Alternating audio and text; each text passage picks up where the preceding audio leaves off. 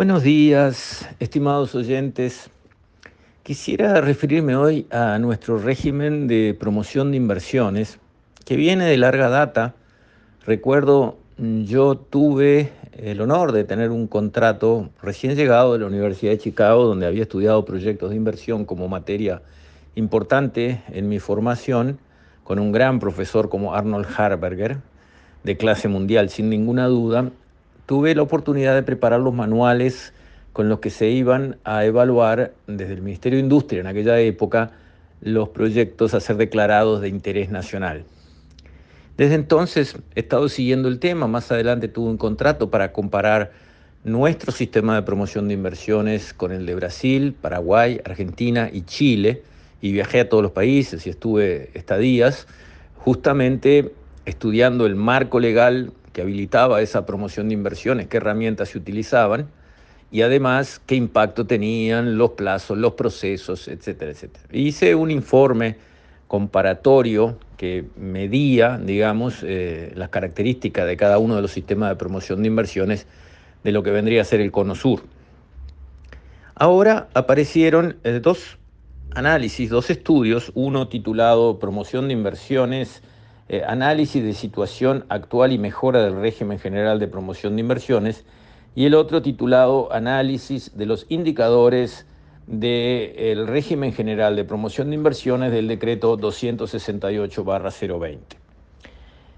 En ambos, ambos estudios eh, eh, fueron hechos por un grupo de investigadores independientes, cada uno, analizan, digamos, cómo está operando nuestro régimen de promoción de inversiones y hacen de alguna manera recomendaciones o sugerencias para su mejora.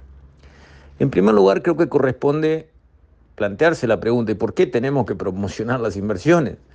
¿Por qué tenemos que darle un premio a alguien porque invierta? ¿Por qué no invierte? ¿Porque le interesa? ¿Porque le conviene? ¿Porque va a ganar dinero? Por lo que sea. ¿Por qué hay que ir a darle un regalo? Porque en el fondo el régimen de promoción de inversiones establece regalos que se le da a algunos los que atraviesan, digamos, se presentan y atraviesan el proceso de declaración de interés nacional.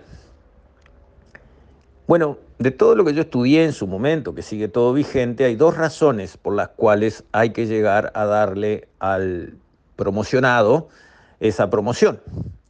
Y las dos razones son, en primer lugar, por el efecto del propio Estado uruguayo que toma dinero prestado a altas tasas de interés, haciendo lo que en la jerga financiera se llama crowding out.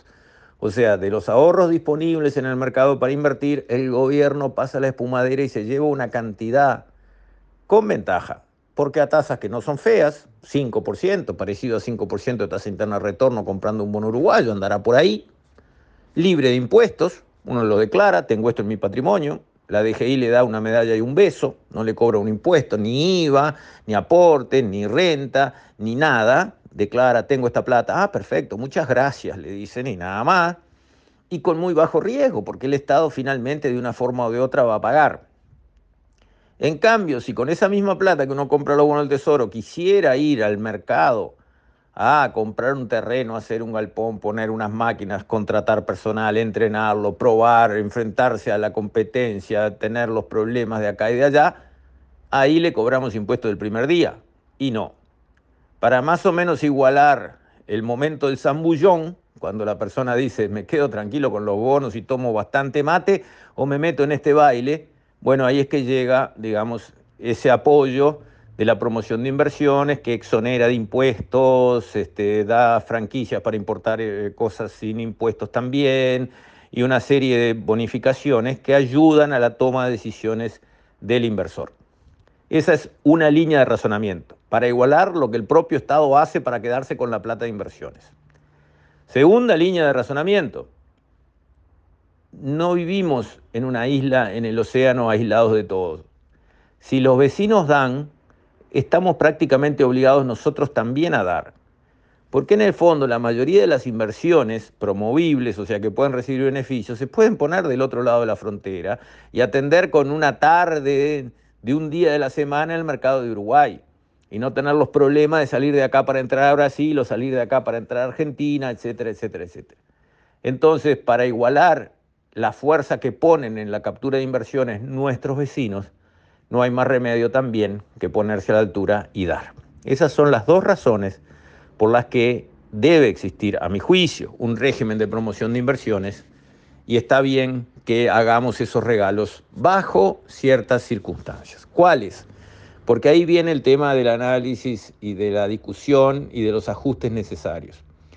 Yo creo que en primer lugar la promoción tiene que ser para que haga la diferencia. Si está la promoción, la inversión se hace. Si no viene la promoción, la inversión no se hace. Para inversiones que sí van a ser igual, no precisamos los uruguayos regalar nada. Y ahí va un poco lo que corresponde a lo que es reposición de máquinas. Una embotelladora de bebidas, yo qué sé, la línea de embotellado que pone el líquido dentro de la botella, la tapa, le pone el nombre, la, pone en un, en un paquete. Esa línea, esa línea dura cinco años y ahí hay que cambiarla, hay que poner otra línea. Y a veces son millones de dólares. Por ejemplo, digo eso, pero en todas las industrias. ¿Y qué? la segunda vez también hay que promocionarla, y la tercera, y la cuarta. No, la reposición de equipo no va. ¿Y por qué no va? Y no va porque en el equipo que trabajó se debieron generar contablemente, como corresponde, las reservas para reponer ese equipo cuando su vida útil termina. Eso se descontó de los impuestos, en las amortizaciones, se ahorró del impuesto a la renta. Bueno, ya tenés la plata ahí, no me pidas nada para la reposición de ese equipo. Bueno, no está tan claro para mí de que un equipo nuevo no lleva promoción. Si la lleva, está mal. Primer punto. Segundo punto, ¿dónde? Ah, no. A mí me interesa que pongas la inversión allí donde socialmente tengo más problemas. Porque ¿cómo se consigue la mejor política social? La más noble, la más duradera. Dando buen trabajo, y está bien que entre todos con la promoción de inversiones ayudemos a dar trabajo allí donde más se necesita, en los barrios deprimidos. Porque si no, el trabajador ese del barrio deprimido puede conseguir trabajo en otro lado, sí, pero le lleva dos horas para ir, dos horas para volver, boletos que nadie le paga, cuatro horas de su trabajo que nadie le paga y que tampoco los está destinando a cuidar a sus hijos, cuidar su casa, atender a su familia. Entonces hace una gran diferencia que la persona vaya caminando o en bicicleta a su trabajo todos los días a que se tenga que tomar dos o tres ómnibus de los de Uruguay. No un subte rápido, como es en otro lado del mundo. Los ómnibus de acá, que nadie sabe qué hora pasan y que este, tienen largas demoras. Entonces, no es lo mismo poner la planta donde a mí me gustaría tenerla porque yo quiero estar ahí todo el día, a ponerla donde el Uruguay la precisa. Segundo tema.